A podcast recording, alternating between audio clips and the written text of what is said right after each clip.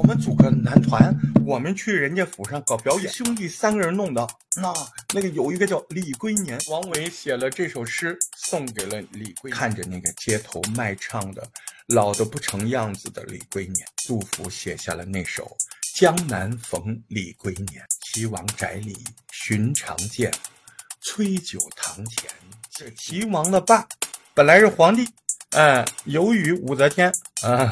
他就变成皇子了，李范也就是齐王，他们不就成了皇孙了？第一次到齐王府上的时候，杜甫还是个小少年呢，没什么名气。皇宫这种地方，对于玉真公主来说，那绝对不是个能安心睡觉的。俺俩要出嫁，要修道，俺俩要做时髦的小道姑。唐玄宗直接就任命李白为御用诗人。读热门影视剧原著，探索故事原本的样子。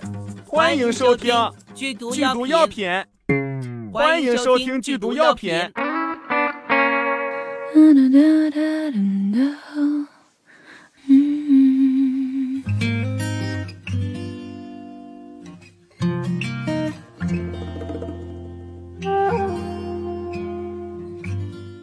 剧毒药品又更新了。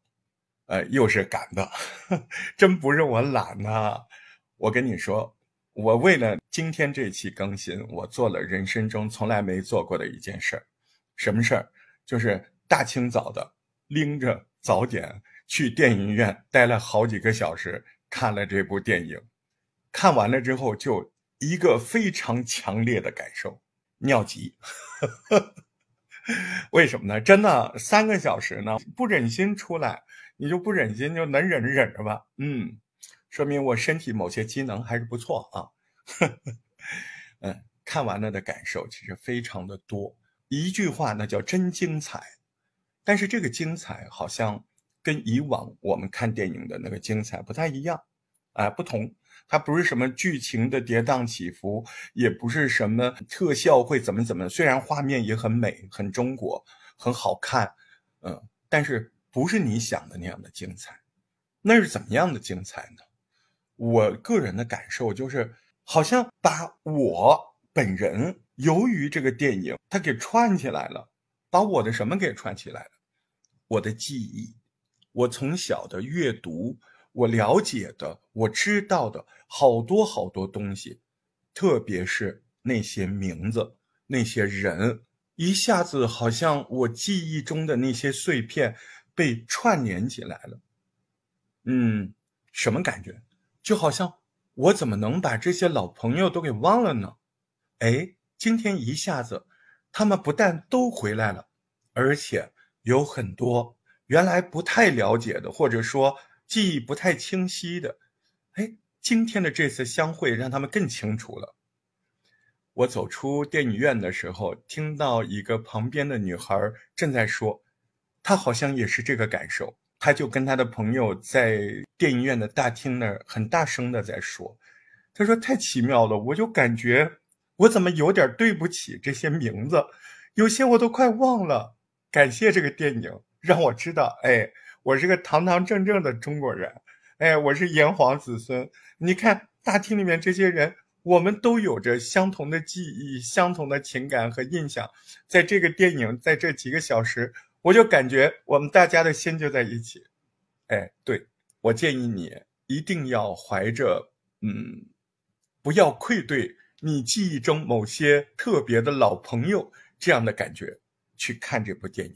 它可能没有你指望的那种曲折复杂的情节啊，那种什么三 D、四 D 特效，嗯，没有。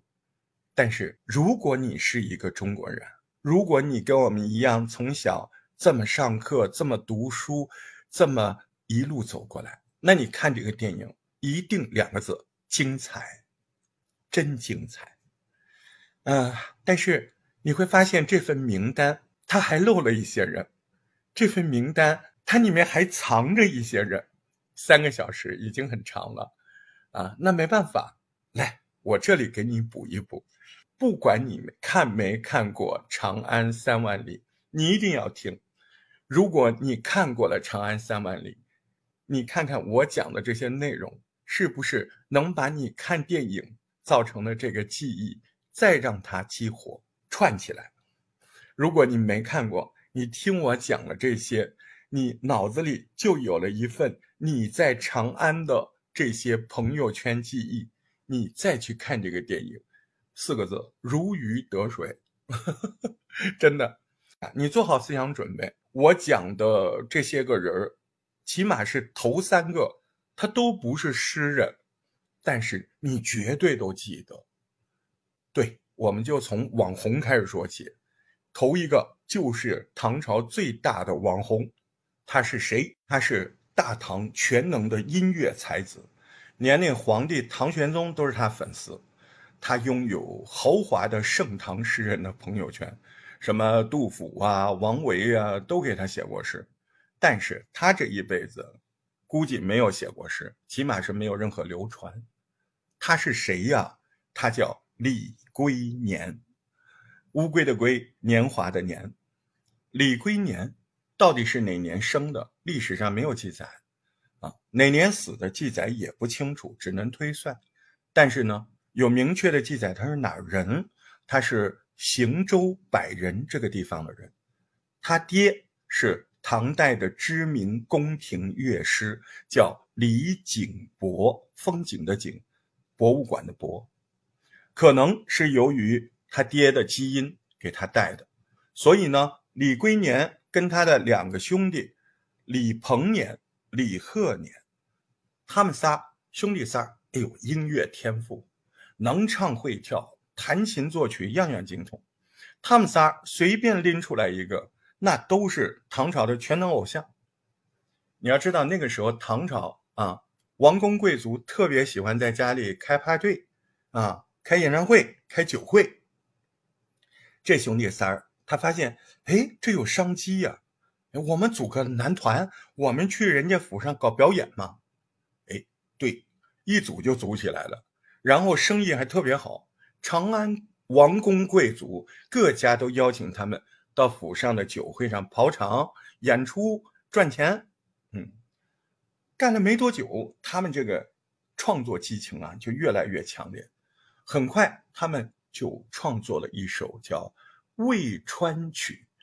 这个曲子当时的这个长安就一炮而红，好多人就知道啊，最近有个曲子特别好听，是兄弟三个人弄的。那那个有一个叫李龟年，对他们仨儿靠他们原创歌曲《渭川曲》，一下子在他们还没有红的时候就吸了好多粉，啊，就靠着这个《渭川曲》，他们就从这个入门选手就变成了当红明星。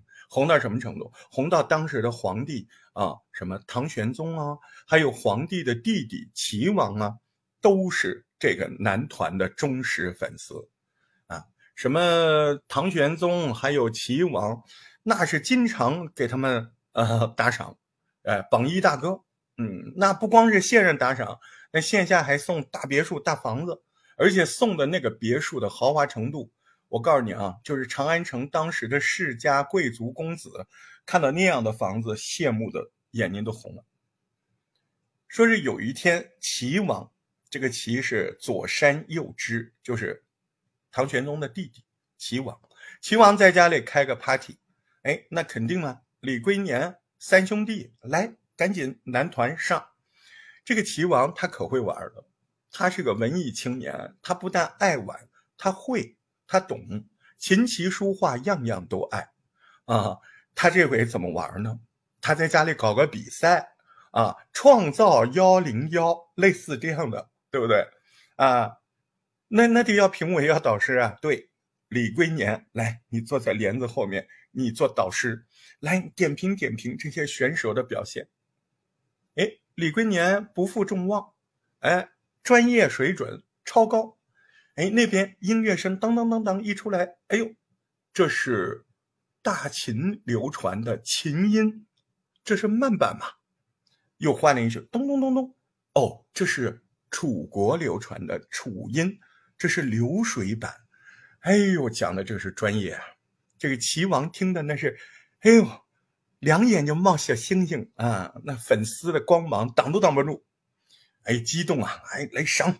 啊，给李龟年送好多珍贵的礼物，李龟年可能那个时候已经经常收礼物，哎，都不在意了啊。他直接就掀开帘子，从那个导师的位子上走了出来，从参赛选手中拿过了一把琵琶，自己就这么噔就弹了起来。齐王没生气，齐王觉得，哎，你还真有个性，哎，太爱了。从此以后啊，这两人的关系呢，就是更是越加的亲密。哎，这个齐王他认识了什么新朋友？他要喊大网红李龟年来看看。李龟年在齐王府里，那可以说是很大的拓展了自己的交际圈，啊，踏踏实实成为了唐朝第一大网红。我告诉你啊，虽然当时排队找李龟年要签名的人估计都排到海南了吧，但是你看，这相隔几千年了，到今天，嗯，他好像也没有什么音乐作品流传发行啊。那为什么我们怎么这么多人还时时刻刻一说李龟年，总觉得这个名字听过呢？这就不得不提到他那个豪华朋友圈，他那朋友圈富二代、官二代、文学大咖，那名单排出来都能刺瞎我们的双眼。哎，李白、杜甫、王维，你说拎出来是不是个个都是名号响当当的？哎，你别看。李龟年虽然有这么多文学大佬的朋友，嗯，但是我跟你说啊，人呢天赋都不同，估计李龟年有音乐的天赋，他没有多余的技能，所以虽然有这么多文学大佬朋友，他也没有发展他的文学天赋。李龟年没写过什么诗，嗯，但是他现在有这个热度，他全靠他自己在诗里啊，啊，那全靠大红人王维、李白、杜甫。你你比如说王维啊，公元七百二十一年，那年的王维二十一岁吧，刚入职场，啊，刚做官就认识了李龟年，两个人是一见如故。为什么呢？王维啊，王维超级帅的，这个你记住，大唐所有文人里最帅的就是王维。啊，为什么说说这么多啊？我毫不掩饰啊！你你别说李白、杜甫，我都喜欢。但是大唐诗人里面，我的 number one 永远是王维。啊，我们再说到故事里啊，这个年轻的王维不但帅，他还非常喜欢音乐。那音乐嘛，李龟年最擅长了。但李龟年，你别看他自己不写诗，他也喜欢诗词。那正巧王维是太有名的少年天才，所以李龟年、王维。两个人一见如故，相互欣赏，经常在一起谈论诗歌，越聊就越觉得，哎呦，我怎么到今天才认识你？你可太懂我了，我说不出来的东西你都能懂，啊，心有那灵犀呀，知音呢。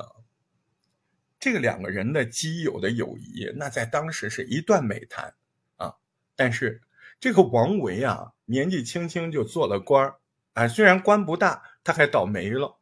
他是自己做的不好吗？不是，他要不怎么叫倒霉呢？是他管的人下面的人啊做错了事儿他被牵连了。那到底是不是完全由于属下做事被牵连才被贬的呢？我们在另外一个故事里，也在这个节目里啊会告诉你。啊，王维由于下面的人做错事儿，嗯，被唐玄宗就发配到了冀州，很远呢。当时不像现在有有有动车、高铁、有飞机，对吧？连手机微信也没有啊，email 都没有啊，交通不便，书信不便。李龟年、王维这个好的穿连裆裤子的俩兄弟，就因为这样断了联系。虽然啊，这个王维，嗯，因为他没有犯什么大错嘛，啊，过了几年又回到了长安，但是。他再去回到长安去找自己的好基友李龟年，李龟年却不在了。李龟年因为安史之乱，被迫流落到了江南，两个人再也没有见过面了。王维当时肯定不觉得他们不会再见面，啊，他总觉得还是会见到的吧，心里老是惦着这位心灵契合的朋友，惦着惦着，那都得写诗嘛。人家是诗人嘛，他写下的那首，至今都爆红啊！甚至好多人都搞错了啊，都以为王维写那诗是情诗，那不是情诗。哎，你今天听这节目长知识吧？啊，王维写了这首诗送给了李龟年，哪一首怎么不会被当做情诗呢？他是这样的：红豆生南国，春来发几枝。愿君多采撷，此物最相思。这首诗叫《相思》，这可是红遍了大江南北，常年霸占诗词榜首位吧？好多人拿这诗来讲爱情，那也行啊。但是，但是你要知道，这个诗它除了叫相思之外，人家后面还有副标题。副标题叫“江上赠李龟年”，所以你看这诗，它还真不是讲爱情的，它真的就是讲好基友的友情的。南国不只有红豆，还有大诗人王维心心念念的好基友。哎，这是王维啊。那李白呢？李龟年跟李白那就更特别了。怎么特别？他跟李白只见过一面，一面之交，但是这一面见的时机那是太特殊了。这一面见的那是站在一个历史非常绮丽、特别瑰丽，我都不知道用什么词儿形容了。那是一场盛唐传奇的基点。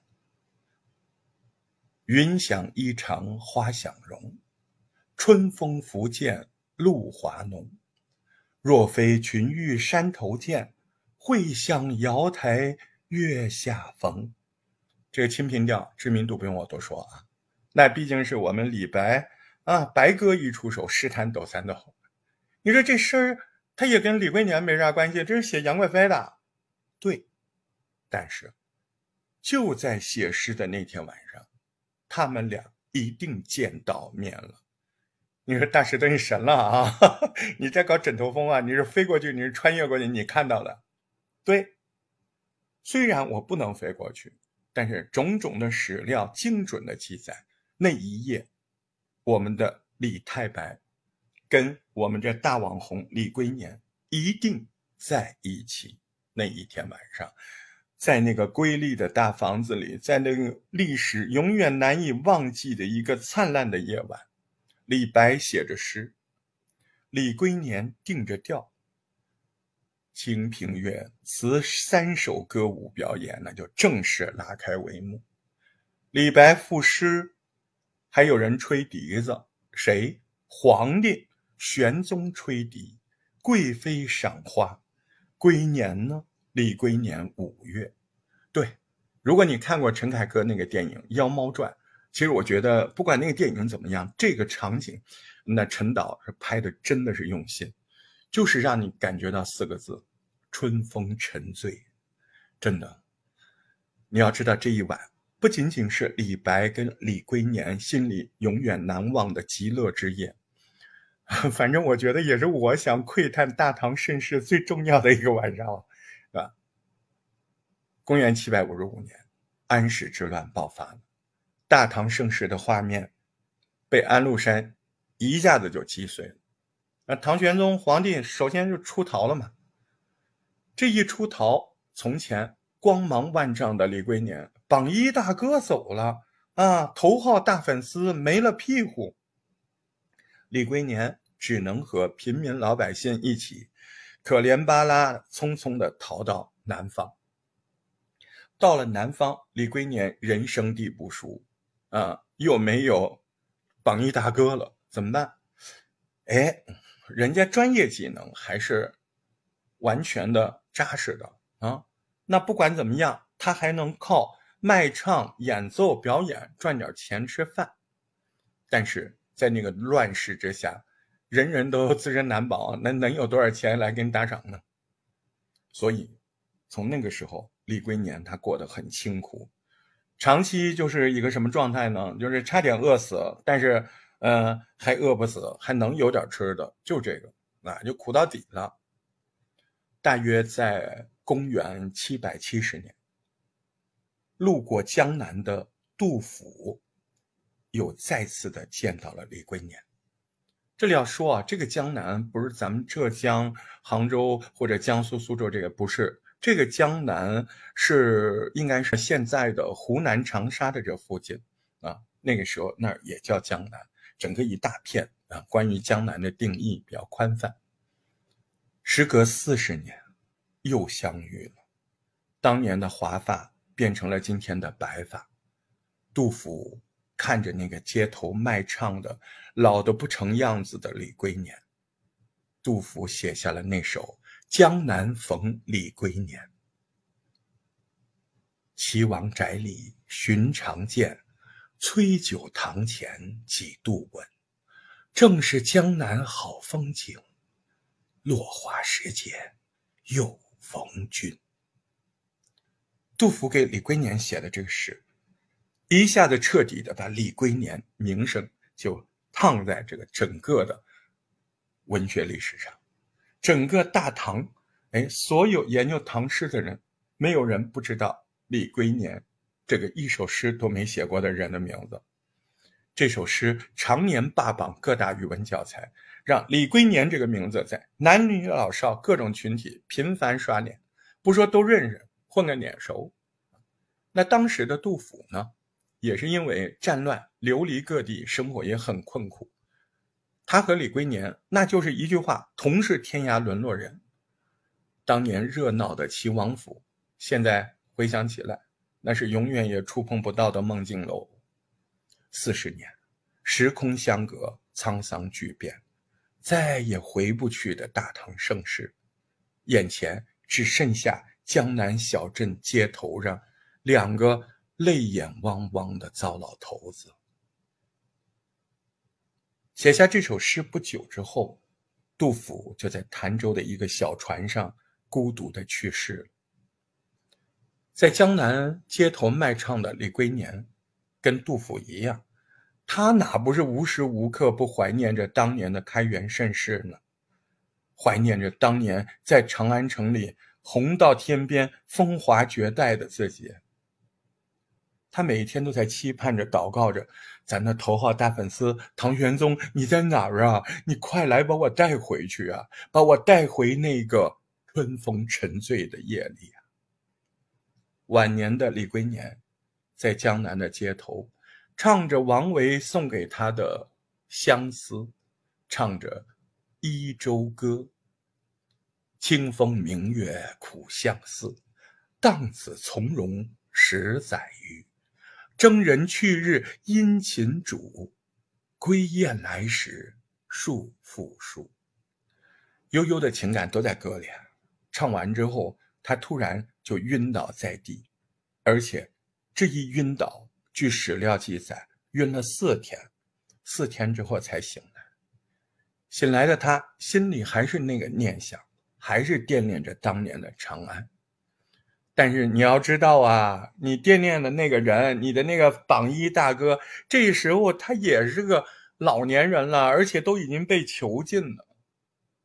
当时的唐玄宗已经被囚禁了，啊，他能做什么呢？什么也不能做，对不对？苦等不到唐玄宗的李龟年，哎，不久之后就与世长辞了。如果我们要用一幅画来表现，记忆中的大唐盛景，那我觉得那个画里面只要有人物，那一定少不了李龟年的身影。李龟年的人生是大唐的缩影，他的前半生的辉煌是鼎盛的大唐，后半生的落寞是安史之乱后的满目疮痍。李龟年的人生随着那个时代的变化大起大落，时代成就了李龟年，李龟年终究。也被时代的浪潮拍死在沙滩上。他的个人命运在历史的长河中，那就是沧海当中的一颗小小的粟米呀。他半生都在凝望回不去的长安。他人生最后的幸运，就是在江南的小镇街头，跟杜甫的那次相遇吧。关于李龟年，你有什么记忆？你有什么想说的？来，评论区里聊聊。古长安一把伞，也将只身。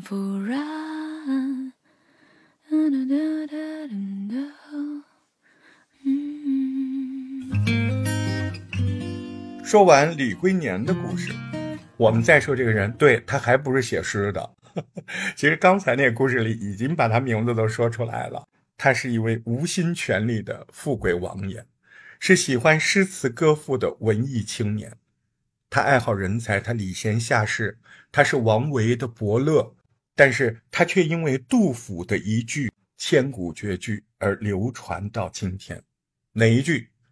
岐王宅里寻常见，翠酒堂前几度闻。岐王，左山右支这个岐，岐王叫李范，他出生于公元六百八十六年，他本名呢叫李隆范，他龙字辈吗？啊，但是他哥哥李隆基做皇帝了，这龙不能用了，要避讳啊，所以就改名，从李隆范避讳这个龙字，改名李范。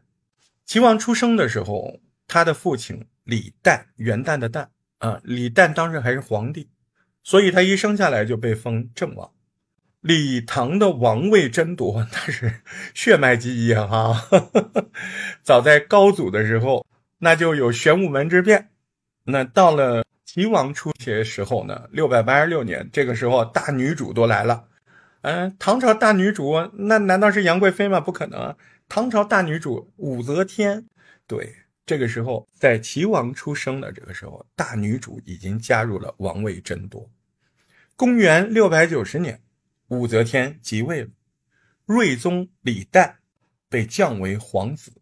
什么意思？就是齐王的爸本来是皇帝，哎，由于武则天啊，他就变成皇子了。李范也就是齐王，他们不就成了皇孙了吗？长寿二年，李范被封为巴蜀郡王。这是武则天这位祖母对这个孙子的爱，是吗？这绝对是一种打压警告。那巴蜀可不是好地方，蜀道难，难于上青天，你知道的，对不对？把他封在那儿，嗯，这个这奶奶太狠了。武则天在位的时候，李家人大部分都是夹着尾巴做人，暗地里呢又复求复兴自己的李唐。熬啊，日子就慢慢熬。熬到公元七百零五年，哎呦，这个武则天老祖母、老奶奶终于走啦。那他的大伯李显，在一帮老大臣的帮助下，成功的复辟唐王朝。但是很快，这李显呢，这命也不好，刚刚坐上王位，复辟成功，哎，七百一十年，你看就五年吧，七百零五年复辟的，七百一十年，中宗李显就走了，去世了。但是他这个去世啊，可能不是命，可能好多人都觉得，至少我这么认为。我觉得那个韦皇后绝对有问题，这个韦皇后很有可能下了毒，这个说法很可靠，很多野史都会有这个记录。那为什么？你从人物性格来说，你这韦皇后的婆婆那不就武则天吗？这婆婆的光辉事迹在前面，你韦皇后想效仿，那也不是没有可能啊。而且韦皇后在文献记录当中，她性格就是很霸道、很强势，很有权力欲望。这韦皇后一出手，眼看着李家的皇位又要落落到别人手里了，这不行了。那这一次，哎，他小哥李隆基就联合兄弟还有姑姑，他的姑姑谁呢？太平公主啊，啊，兄弟和姑姑太平公主就发动了唐隆政变。唐隆政变主要内容就是干掉了韦皇后，干掉了安乐公主。唐景元年，唐睿宗即位，李范就被封为齐王，而且还加了五百户的这个封赏，啊，工资，对吧？新的大佬上马，那肯定要加封这些哈。那加封完了，第一件事情是什么呢？安排好接班人，啊，这安排好接班人很重要。历代王朝。默认这个规矩啊，你一上位，你就得把下位要传给谁，你得安排好。但是齐王的爸爸李旦就很头痛，立嫡立长虽然是对的，嗯，可是，可是你这次你自己坐上皇帝，不是你大儿子的功劳，你这次功劳最大的老三李隆基，对吧？你如果不把李隆基提拔上来，那有没有可能发生当年玄武门之变这种事情呢？还好，这个李旦的大儿子他比较讲理啊，啊，名字起的也好啊。李旦的大儿子就是齐王的老大哥，嗯，老大叫李承器，哎，人如其名，很成器。这个李承器呢，他主动放弃接班人的位置，嗯，他觉得我是一个有生活品质的人。我对政治没什么感觉，嗯啊，我能做个闲散的王爷，就是我人生最大的幸福。你别说啊，在那个时代，这样的人真挺多的。嗯，后面我会告诉你，那人家真的是生活欲望不同嘛。你就拿到今天，他也不是每个人对政治、对做大官有兴趣，也不一样的，对不对？反正李承器就是主动。跟老爹说：“您别愁了，哎，我这个嫡子长子，我不想当官，你让别人去当吧，啊，我日子过好就好了。”哎，李旦挺开心的。哎呀，你要钱，哎，这个还不容易吗？对吧？大手一挥啊，赐官赐爵位，给钱。嗯，哎，接班人位置不要，给我来处理啊。那他没有压力，那直接就给李隆基了。老三这次立了大功嘛。哎，要不然自己都当不上这个 皇帝嘛，是吧？这个结果，李家的父子几个都很满意，嗯，就一个人不满意，谁不满意？姑姑不满意，就太平公主啊。为什么太平公主她为什么那么积极的跟李隆基联合起来，呃，帮李旦复辟成功了？她可是打着小算盘的，嗯，她想效仿他妈呀，效仿他妈武则天啊，操纵天下。哎，他自己来做女皇呀。现在你选这三侄子，这李隆基这小伙子，我跟他配合的呀。这大侄儿啊，这有点厉害的，性格嘛又刚强，那把握不住啊。你指望他如果做皇帝，我想来把他做傀儡，嗯，我觉得我搞不住他，对不对？所以呢，太平公主很希望别人来当，谁来当都别让李隆基当。啊，这样他后面容易下手，诶，那他就要做三工作了，他在下面活动了。首先，他就找到齐王李范，李范小嘛，李范是老四，哎，这个姑姑太平公主好几次就到老四李范这儿啊做说客，啊，劝他怎么样怎么样，哎，希望可以联手把这个李隆基换掉。人家李范头脑清楚着呢，他可不想作为一个突破口，怎么办？他现在很清楚，哎，姑姑，你妈就是我祖母什么样的人？你现在想干什么？我心里很清楚啊。这皇朝是我们家的，嗯，可不能被你搞了。很快，他把太平公主这样的计划就告诉给了哥哥李隆基。啊，这场换太子的计划没有成功。到了先天初年，啊，李旦走了，玄宗李隆基即位。哎呦，这真的老三要上去做皇帝了，这姑姑忍不住了，不行，我还得搏一搏。哎，你既然我现在没找别人换你，我得我得起兵打你。嗯，哎，你说这时候李隆基知不知道？那知道呀，他有四弟弟告诉他呀，所以先下手为强。李隆基就跟高力士这几个人先发制人，哎，把这个太平公主集团给消灭了。这一消灭。那力挺哥哥李隆基的齐王李范是不是有大功？来赏晋升，工资也涨了不少，而且光涨工资不行，还得表表心思啊！开元初年，他哥就把李范这个最受宠的弟弟安排了一个非常特殊的职位，这个职位叫太子少师，是专门给太子教他认字、写诗。写文章，你说这什么重要的职位？这不是家庭教师吗？哎，我告诉你，这个位置是非常要贴心相信的人。这里面有两件事，一个是太子的生命安全，这是浅表的；第二个是是谁在经常跟太子接触，他是不是会影响太子未来的政治立场啊？啊，我说可严肃了吧？但是这样容易懂，对不对？所以李隆基把四弟弟李范，也就是齐王，给自己儿子教书、教认字，那说明他对齐王那是真的认可、真的信任。开元八年，他又升了，升为了太子的太傅。你说太傅不还是老人吗？对，还是老师。但是他除了要教文字，他还要规范太子的行为举止、言谈方方面面了。李范这个齐王虽然职称是阿房满满的，对不对？还有皇帝哥哥的关系，保驾护航，但其实你看他其实真的是不热衷于职场。估计跟他那个大哥李承器一样啊，人家也没想做什么呢，因为这里面有心理因素。其实他们从小看到政治上太多的杀害，你说你一个奶奶都这么能弄弄孙子，你一个姑妈对亲侄子都下手，你在那个情况之下，他对政治应该不是有很好的感受。再好，自己家哥哥对自己也挺好的，那我就玩自己玩的呗。所以《后唐书》记载。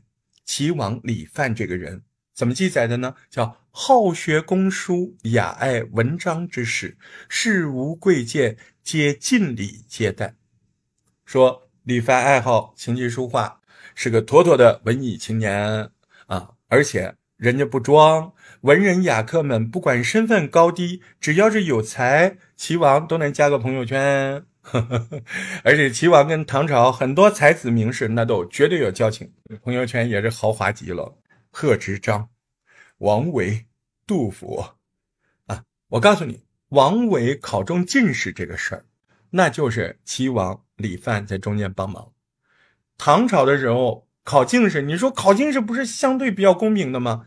哎，他跟现在一样。哎，如果你有什么特殊加持，也是挺牛的。那些奥运冠军啊，他们去考体育学院，能跟你一样吗？他有加持，对不对？啊，还有一些有科学发明特别有成就的高中生，那都不用考。现在你看这边当清华北大不都有吗？是不是都不用？哎，王维考进士的时候，其实齐王就有中间，哎，重点推荐，跟谁推荐的？他是跟玉真公主推荐的。玉真公主说话，皇帝听了啊，这后面哎也在这故事里，待会儿慢慢给你讲。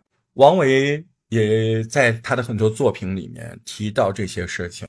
王维的诗里面，你比如说有一个叫“赤戒齐王九成宫，避暑鹰教”，这里面就写到“弟子远辞丹凤阙，天书遥借翠微宫”。其他几句我记不得了啊，但是我觉得这个弟子皇帝。啊，帝王之子，这个弟子，他就是明明确确的指的就是齐王。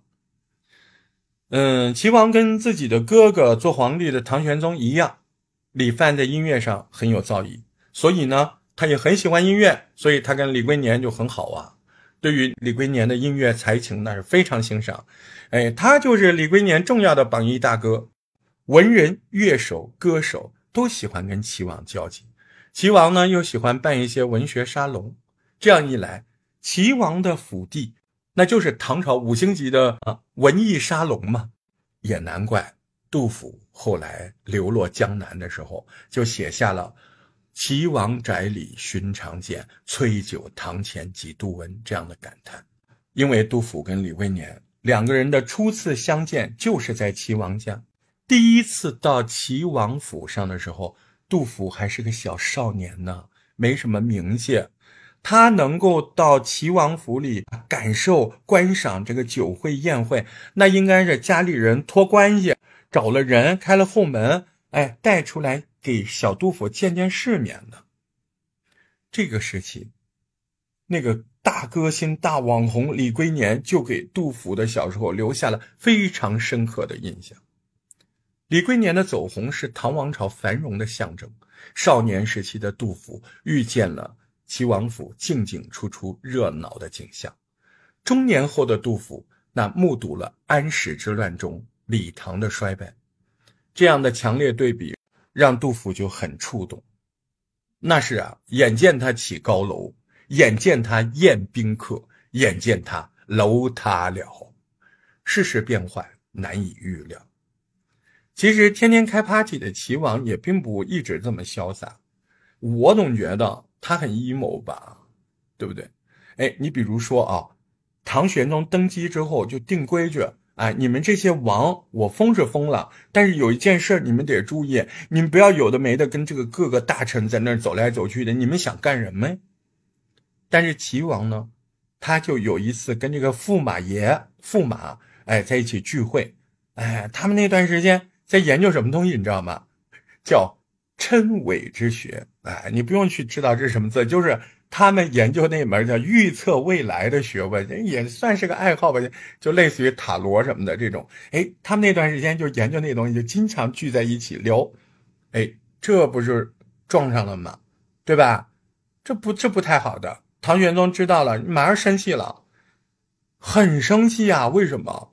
因为唐玄宗下令让驸马跟公主为这个事情就离婚，而且把这个驸马流放到今天广东岭南。那在那个时候，大唐的时候，那就是就香蕉野外最边远的地方，是不是？那你说把驸马都被离婚，然后流放，那齐王呢？齐王没事儿，齐王一点事儿没有，提都不提。但是齐王呢，你自己也要知道怎么回事，你注意一下呗。哎，还没过多久啊，他又跑着，反正齐王呢，可能就喜欢聚啊，喜欢热闹，又跟那个什么刘廷奇、呃张鄂啊，跟这几个人又在那儿喝高了，在那乱说胡言乱语，为这个事啊，刘张两个人立刻贬官流放啊。你说齐王呢？你知道了，齐王没事儿，对不对？他哥就是喜欢他，是吧？哎，他犯了错，也也也不会去去怪罪他，是不是？但何况其实这些也没犯多大事虽然说唐玄宗这么的方方面面照顾着自己的小弟弟，但是这个小弟弟心里很清楚啊，这种照顾不也一直是个防范吗？对吧？所以呢，就在这种内心。很 emo，还要装作表面很欢乐的啊，齐王，他这么长期生活，身体很快就不好了。齐王没活多大呀，齐王走的时候才四十一岁。哎，你别说防不防，真的走了，唐玄宗心里可像是掉了肉一样，那可不是装的。他也知道防是不能不防，最忠心还是这个小弟弟。这小弟弟走了，老四走了，啊，唐玄宗哭的都不行了，那不是装出来的，饭都吃不下。那最爱打工的皇帝三天没上朝啊，没上朝在干嘛？在自己房间里自己亲手抄老子经文，为弟弟祈福，还给齐王追封成惠文太子。你从今天你在纵观。齐王李范的这一生，也挺不一样的。你看他经历了好多次皇室的内斗、权力斗争，他还巧妙的、机灵的帮助自己大哥哥坐稳了皇帝的位置。哎，他还没有谋权篡位的心思，所以虽然他活了只活了四十一年，他这是四十一年还是相对安稳吧？对不对？想必他一定是一个。很少焦虑的人，我不觉得。我觉得他是一个聪明的人，他是一个审时度势的人，他明白自己的实力，他清楚自己的地位，哎，所以他不争不抢，他也算躺赢，而且他礼遇人才，为人亲和，处事也宽容，要不然那些文人怎么常常跟他玩呢？哎，玩着玩着，你看反过来。文人的这些诗句，却让齐王以一种特殊的方式千古留名啊！哼，齐王这一诗安逸的选择，我觉得那不是认命，那是权衡。有趣的齐王，奇异的一生啊！齐王，你还有什么想说的？来，还是那句话，来留言聊聊。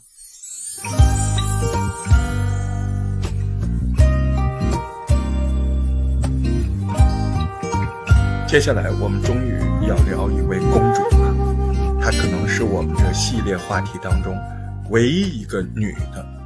她是李白、王维的绯闻女友，她是坚定的不婚主义者，她是大唐公主里面最特别的异类。诗坛没有她的名字，但是却处处能看到她的身影。她叫玉真公主，她真名叫李迟莹，迟到的迟，盈亏的盈。了解道教文化的这个名字，它就挺道教的。那它的字呢？字就更道教了，字玄玄。具体他是哪年生的，历史上其实没有详细的记录，查不到。但是考证推测，他肯定是在六百八十九年之后，啊，是第一年还是第二年就不一定了。虽然不知道他确凿的出生年月日，但是可以仿佛就能亲眼看见的是他出生的时候家里的样子。他出生的时候，他们那个大家族四个字鸡飞狗跳。他所有的亲戚朋友为了争夺这个大唐的第一董事长的位置，那是头破血流。最后谁赢了？玉真公主的奶奶，谁呀？武则天，宝刀未老，最终胜出，称了帝。玉真公主的亲爹李旦被奶奶一脚踹下了皇位。没多久，玉真的亲妈也被武则天也给嘎了，挺可怜呐。年幼的玉真公主，还有她还有个姐姐叫金仙公主，那她还有一个著名的小哥哥叫李隆基，啊，还有个小哥哥叫李隆范，啊，他们几个就相依为命，那每天过的是战战兢兢的。这几个小孩可怜呢，不敢大声说话就算了，我告诉你，他们可能连睡觉都睡不安稳。玉贞公主的童年。每天看到的就是各种勾心斗角，一个个是你方唱罢我登场，啊，一个个积极参政的什么公主啊，登上朝堂，又一个个下场就很凄惨，残酷出局。童年的这些血腥的记忆，对玉珍她这个影响非常大，甚至不只是对玉贞公主，这种感觉有点像蝴蝶效应一样，一定程度其实。很严重的影响了盛唐的格局。公元七百一十年，玉真公主她爹唐睿宗李旦重新登上了皇位，那不是因为他奶奶老了走了吗？玉真公主这时候就被封为昌隆公主，她的人生从此真的就逆转了，因为她从小看多了《宫心计》，皇宫这种地方。对于玉真公主来说，那绝对不是个能安心睡觉的地方。再加上唐朝那个时候思想挺开放的，女权思想非常盛行，跟我们想的不太一样。那个时候女孩子袒胸露乳都可以啊，啊，那时候的女孩子追求思想独立、人格独立。那时候好多读过书的女孩，那个个都是不婚主义。她都想通了，她宁愿快乐单身，他宁愿过更自由的爱情生活。而且那时候流行一个特别时髦的东西，那个东西呢，名字你很熟，但是其实跟你想的不太一样。这是个什么东西呢？有点像瑜伽，又加了一点哲学啊。对，这个东西叫道教。哎那个时候的道教是那个样子的，代表着一种时髦的健康方式、锻炼方式，甚至是思辨的这样的一种思想的修炼啊。所以很多人哎都追随道教，在唐朝道教的地位非常高，特别是的女的就道姑啊，好多人都信仰啊，都去做道姑。据不完全统计，唐朝就是公主这边。嗯，至少都有十三个公主做了道姑。哎，那个大名鼎鼎的太平公主，她也曾经短暂的当了一段时间道姑。你看这个东西，它对玉珍来说是不是就挺合适的啊？玉贞公主她既不想到这个朝堂里卷进这个政治斗争，她也不愿意结婚被困在那个后厅大院里。哎，出家做道姑啊，时髦的健康。锻炼时髦的修行，时髦前卫的思想独立，对于又想要自由又想要安心的玉真公主，那就是太合适了啊！不光是她，她姐姐金仙公主也一样，他们俩就像做皇帝的爹提出了，俺俩要出嫁，要修道俺俩要做时髦的小道姑。他这个做皇帝的爹对这俩女儿，嗯，那简直是到溺爱的程度了。虽然心里不情愿，但是还是勉强同意了。这里面有一个非常重要的误区，就是说这个事儿，就是出家做道姑跟出家做尼姑那相差非常大。嗯，道姑甚至在那个时候有时候还难结婚。对他，他没有你想的那种啊，就是做尼姑的那个场景，不要带进去，那不容易理解。在那个时候，做道姑好像就是个生活方式。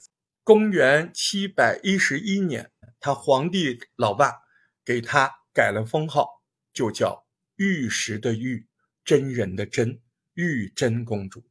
玉真金仙，金色的金，仙人的仙。你看这俩名字，他都很道教啊。那不光改名字、改法号，这个他爸还给他盖了个道观。那爸爸是皇帝，那开玩笑呢。在长安府有一个地方叫阜新坊，给他修建了一个很大的这个八壁 house 大豪宅啊。那当然就叫玉贞观。哎呦，这个行为大臣们很不爽啊！你怎么能这样呢？啊，这个上折子怼他啊！唐睿宗。哎，其实他也不是说不能接受别人意见，但你说我女儿，你挑我女儿做道姑这事儿不行。你们只要是说这个的，拉黑。呃，他爸爸复辟之后，再次登上皇位之后，只做了五年皇帝就走了。那后来登上位子的是他三哥嘛，李隆基呀，唐玄宗啊。公元七百一十二年，唐玄宗李隆基就登基了。啊，唐玄宗就不用多介绍了啊，这名号威震四方。玉贞公主跟唐玄宗李隆基那是一个妈生的亲妹妹，所以待遇那比爸爸的时候还要高，还要拉风。他哥又给他在洛阳造了一个安国观，呃，在呃王龙山造了一个灵珠宫，反正到处给他造。嗯，你想住哪儿都行啊，住不住得过来不重要，牌面必须要有。最好玩的是，对对对，这个一定要说。唐玄宗还给玉贞公主找了个男朋友，这个男朋友虽然后面没搞成，但是这个男朋友太有趣了。这个男朋友他叫张国老，你说你开什么玩笑啊？是不是就《八仙过海》里面的张国老啊？听到这儿是不是有点梦幻联动？真的就是《八仙过海》里的那个张国老，这玩意儿吧。他真有其人啊，就跟那个唐僧，你看是不是真的有其人？张国老也是真的有其人。张国老他肯定也是修道的嘛，对吧？可能唐玄宗觉得这挺合适，但是张国老人家修的那个道呢，怎么说要更严格一点啊？人不想结婚啊。张国老以热衷修道为由拒绝了这门亲事。玉贞公主生气了吧？不生气，不在意。他才不想结婚呢，人家抛弃了公主身份，人家已经彻底开启了开挂人生，玩儿开心，嗯，做自己喜欢做的事儿，过自己要过的日子。玉贞公主最喜欢打着他皇帝哥哥的旗号，在各个宴会上乱窜啊，他喜欢遇见陌生人，呃，他要看见这个世界的美好，但凡遇见那个有才华的、长得好看的。说话舒服的，看对眼的，哎，那通通就名单罗列起来，打包推荐给他皇帝哥哥唐玄宗。哎，这是一条路啊！所以好多想做官的人都发现了玉贞公主这条路，哎，一个个都来开始来巴结玉贞公主，想搞个内推，对吧？是不是像内推一样？在我们聊的这个电影《长安三万里》里面，你看。不管是那个宅男王维，还是那个热血青年高适，他都在玉贞公主面前极力的展示才艺，甚至身材、肌肉、颜值，对不对？为什么？就是因为这个道理啊！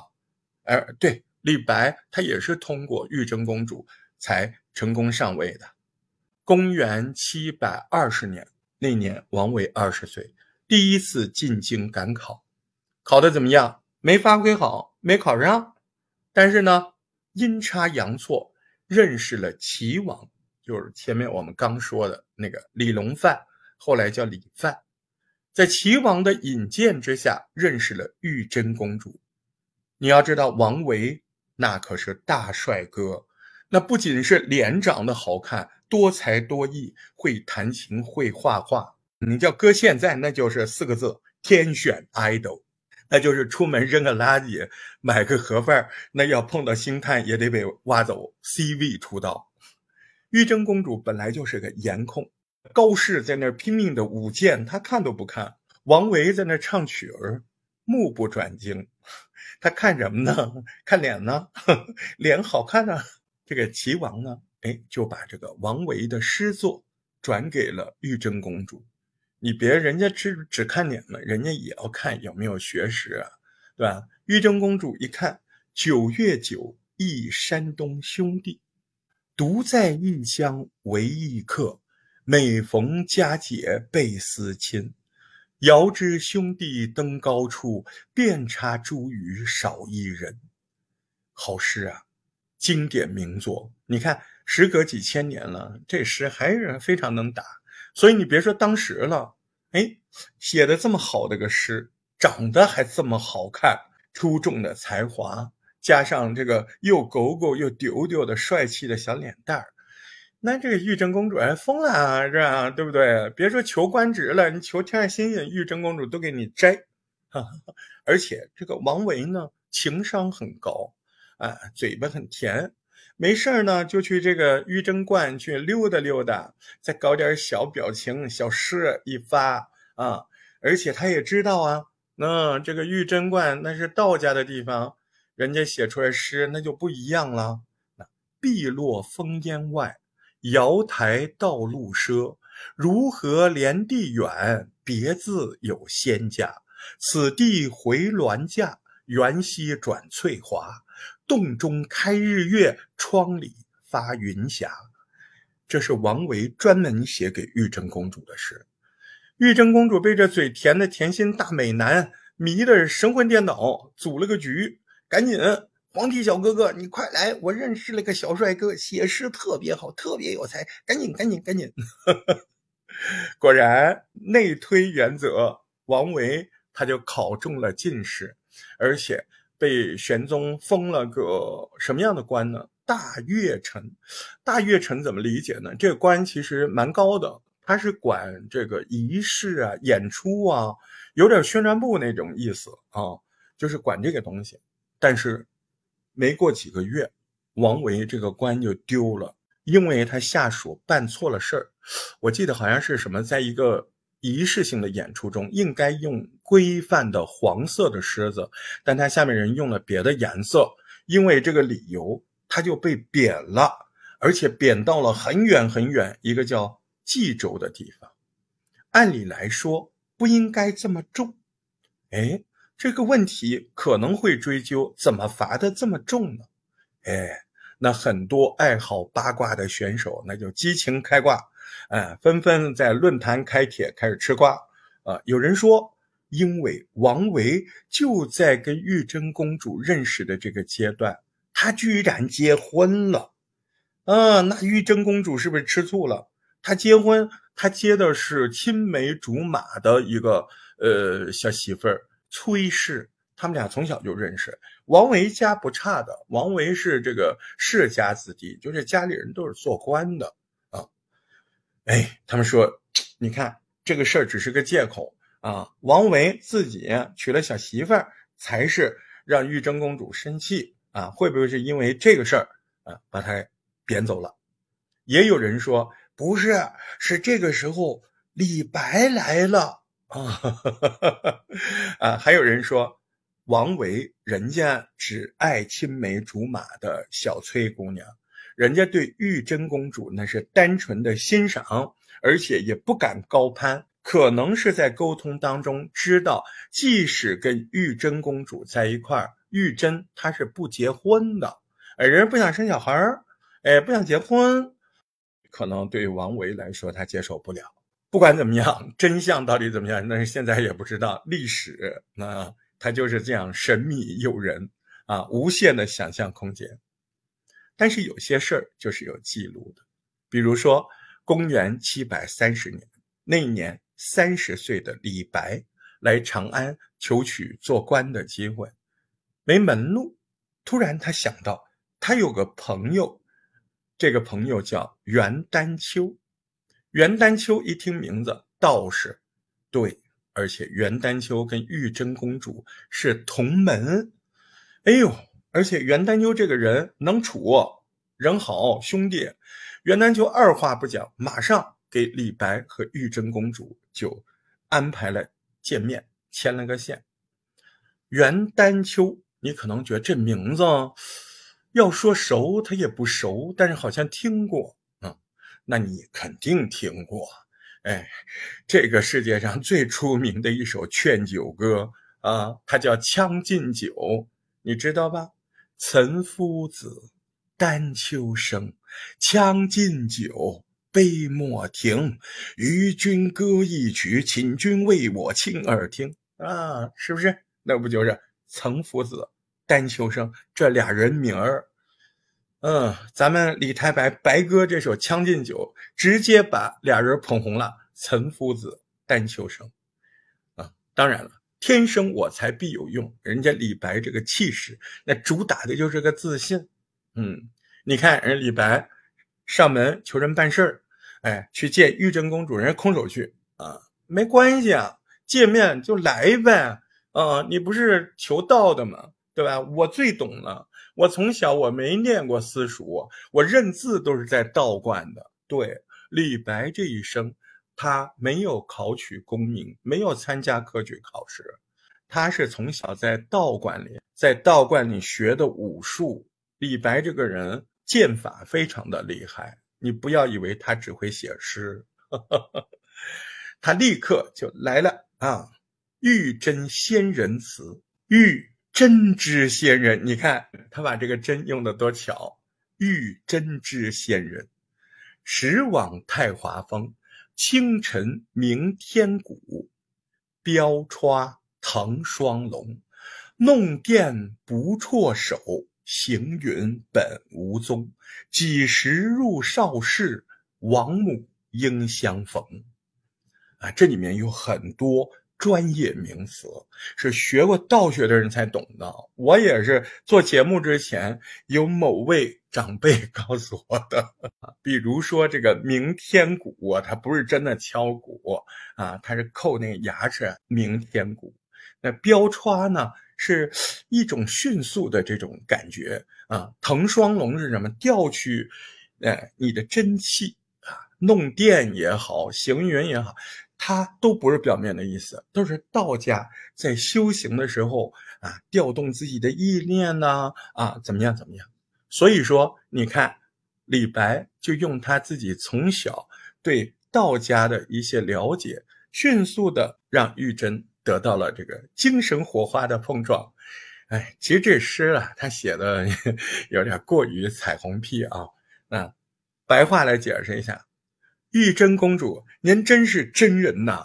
您时时来往于华山太华峰修道之间呢，一大清早你就忙着起来叩齿鸣你的天鼓，念气的时候，两条龙在你的身体里迅速的飞腾，不断将你全身的元气聚集，像电，像虹，像白云来去飘忽。您这什么时候去少室山？你一定会在那儿碰到王母娘娘。你看这彩虹屁吹的，玉真公主真舒服，乐得眉开眼笑啊！好在我们这个一下子对李白的好感度，那立刻蹭蹭蹭的啊！这个玉真公主立刻拍胸脯，放心，我很快跟我这个皇帝小哥哥啊，我我我我在他跟前说，跟你说好话啊！所以呢，哎，这个彩虹屁真管用啊！唐玄宗都给妹妹都烦死了，哎呦，一天到晚就推荐人，这又来了一个，是吧？来来来来，开个小组会，来看看你这回找的这个人怎么样？嗯，头脑风暴一下，把李白拉进来开个会，看看你是何方神圣。哎，你别说，开完会，这个李隆基确实满意，哎，这个人名不虚传，是个人才。嗯，唐玄宗直接就任命。李白为御用诗人，供奉翰林。哎，这官就真的当上了，还不小啊！这官儿我得帮你分析一下。所以，我从某种事情上，我觉得李隆基这个人他识人，哎呀，他一眼就看出来了，确实李白真的有才，但是你会发现。他觉得李白就只有文才，情商高不高呢？谋略有没有呢？那你觉得呢？你看他给他的这个官是专门写文章的，供奉翰林，那有点文学出版社的意思呀。所以李白也明白呀，这个官职位很高，但是不是他想象的能够管人的？有没有需要他谋略的？没有。哎，李白就很自负，他觉得这个工作太浪费他才华了。我在这补一句啊，我觉得这个工作他好好做，真适合他。他就是自己折腾的。你看他后来，他这个人情商又低，又没什么谋略之心。他呢，大好机会给他了，他还不高兴。他觉得他不应该只写文章啊，给他这种这么好的待遇，他直接摆烂啊，每天不好好上班，上班喝酒。唐玄宗估计都烦死他了，但是呢，碍于自家这么宠的小妹妹推荐呢，我妹妹推荐我还不能揍他，你说是不是？后来，呃，李太白还在那自命清高，要辞职什么的，辞来，赶紧的，给你一大笔钱赔偿金，你你麻溜滚蛋。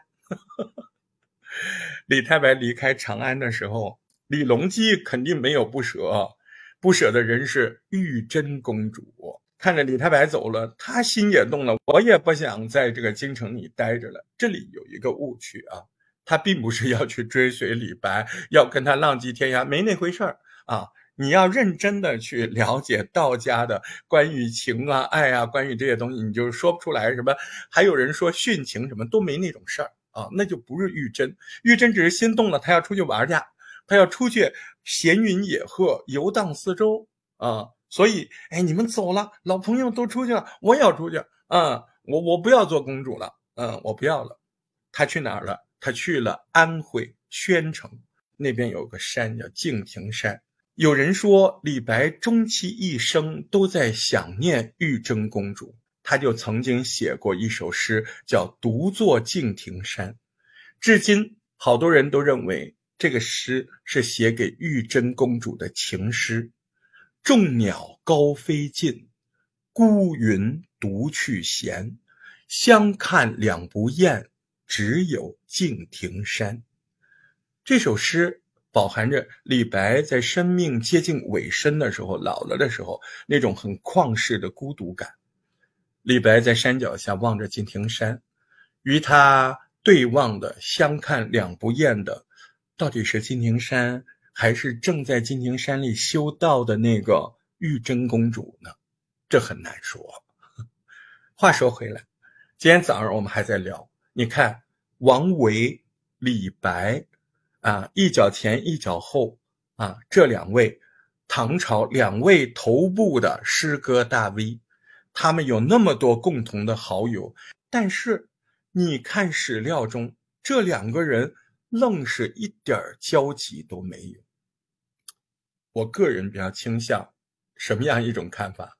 哎，说这个事应该是跟玉真公主有一点原因的啊，肯定有事儿，但是不知道。继续往下聊，公元七百五十五年，安史之乱爆发了，唐朝很多事儿都是从这儿开始转变的啊。安史之乱，唐玄宗到了四川去避难去了。等他回来的时候，国家大变样了。他儿子唐肃宗趁机就上位了。你逃命是吧？那你就做太上皇吧。对，李隆基就被尊为了太上皇。而且他这个儿子，他老觉得他爹可能想把他踹下去。哦，不行，我得把他看着。他就把晚年的李隆基等于说软禁起来了。那玉真公主这时候不在安徽宣城，在那金庭山上修行吗？他就是放心不下哥哥，他经常还是跑回宫里去。哎，那很远呢，去了好几次啊。道袍脱下，换上戏服，哎，唱戏给自己哥哥啊，反正就是来来往往的。哎，这个宦官太监叫李辅国，他就跟肃宗说：“他说你知不知道这个玉贞公主挺会搞事儿的？哎，各种什么推荐人才了，什么什么的，你不防一防吗？”哎，唐肃宗觉得啊，一方面咱这个玉贞她确实，她就是这个小姑姑，她喜欢推荐来推荐去；另一方面，你现在我把老头子看起来了，你老去看他怎么行呢？哎，唐肃宗就发了一道旨。玉贞公主就正式的赶出长安了，就不是像以前你愿意出去，现在是你愿意回来，你回来不了了。玉贞公主的下半生就一直在安徽宣城那个敬亭山上修道。那敬亭山就离大家说的那个呃桃花潭水深千尺，离那个桃花潭也很近啊，基本上就是一个城市。一直到公元七百六十二年，玉贞公主就在那儿。与世长辞了，她繁华的一生在安徽宣城，在宣纸诞生的地方，就在那儿，他就此落幕。哎，很有趣的是啊，就是在那一年的十二月，李白在附近一个城市当涂去世了，离那个宣城现在坐车的话，两小时三小时就这样，不太远。但是我告诉你啊，呃，李白那个晚年去当土没有别的原因，他是混不下去了。他有个亲戚在当土做小县官，哎，是这么回事。所以在那附近转悠。你说他正好在当土嘛，所以他晚年的时候跑到宣城来也近，所以他一生当中去了七次宣城这座寂寂无名的小山。因为李白，所以这座山在中国诗坛上也是尽人皆知。玉贞公主这一生毫无疑问繁华热闹啊，一生不嫁。对她自己有一个亲生的儿子。哎，您从这个事儿你就能够窥见一般在那个朝代女性的自由度。玉贞公主这一辈子，哎，你看。盛唐诗人的名单里，并没有玉贞公主的作品和名号，但是盛唐的诗坛处处能看到玉贞公主的身影。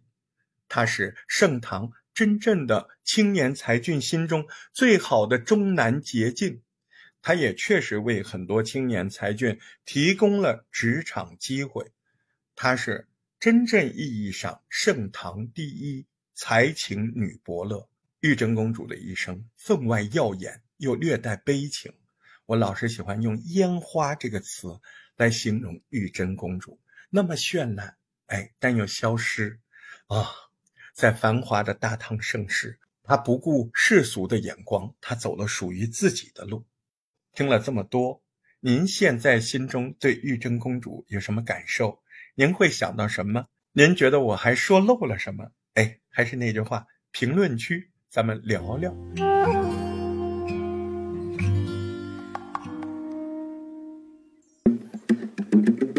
谢收听剧毒药品，期待你的留言和订阅。如果有打赏就更好了。这个专辑里还有好多以往的节目，都很精彩呢，记得去听哦。